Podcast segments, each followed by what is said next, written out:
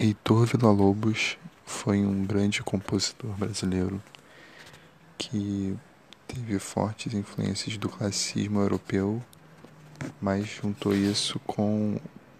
coisas da cultura brasileira como música folclórica e, e cantos indígenas. Além do seu importante papel como compositor, ele também teve uma, uma obra relevante de educação musical com os cantos orfeônicos, que são melodias com aberturas de vozes simples que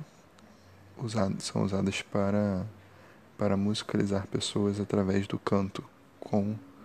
com músicas populares e, e acessíveis mesmo a